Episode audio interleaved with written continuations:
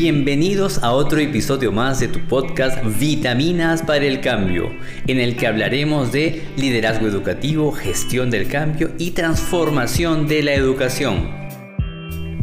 Los beneficios de una cultura de la confianza.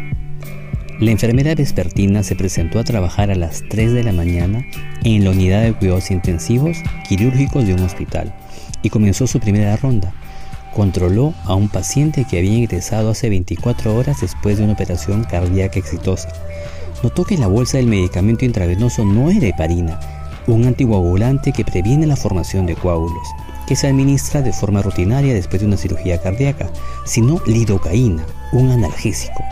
Pero la ausencia de heparina podría haber sido fatal. En esta historia no pasó nada grave con el paciente, pero hubiera podido pasar.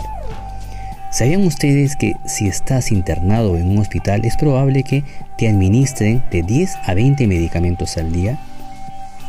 Y que permanezcas en promedio de 5 a 6 días, por lo que se corre el riesgo de que se cometan errores como el mencionado anteriormente cerca de 85 veces. De allí la importancia de detectar errores y corregirlos para no poner en peligro vidas humanas. La investigadora en la Escuela de Negocios de la Universidad de Harvard, Amy Edmondson, lideró un interesante estudio en hospitales para analizar el nivel de tolerancia al error y sus consecuencias. En el Hospital 1, la jefa de enfermería era reconocida por todos como una líder firme e inspiradora, que imitaba el diálogo y buscar soluciones juntos. No sancionaba el error, sino que buscaba solucionar errores juntos. En el Hospital 2, la jefa de enfermería era conocida por su dureza, humillaba a las enfermeras cuando cometía un error y era muy dura para llamar la atención. Alguna enfermera en la entrevista dijo, cuando me equivoqué me trataba como una niña de dos años humillándome. El estudio mostró que el equipo de la jefa buena del Hospital 1 reportaba sorprendentemente 10 veces más errores que la jefa que humillaba del Hospital 2.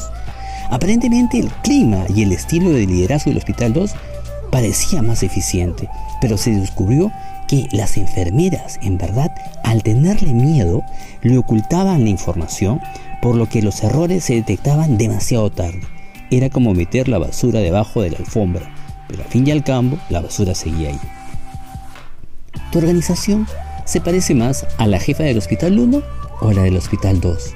¿Hay miedo y se ocultan los errores bajo la alfombra? O se reconocen abiertamente y se discuten y se actúa de inmediato frente a los mismos. ¿Has construido tú con tu equipo una cultura de la confianza y tolerancia al fracaso y al error? ¿Cuándo ha sido la última vez que has tú reconocido públicamente también tus errores?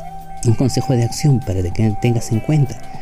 Una de las maneras en que puedes generar una cultura de confianza y tolerancia al error es reconociendo tus errores públicamente te sugeriría que mínimo una vez cada seis meses tú reconozcas sin ningún problema que también te equivocas.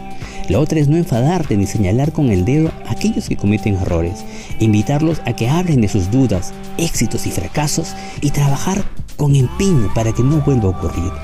Te invito a que sigas este consejo de acción para que tengas una organización cada vez más exitosa y que siga adelante y que logre resultados. Muchas gracias y que tengas una excelente semana. Oh,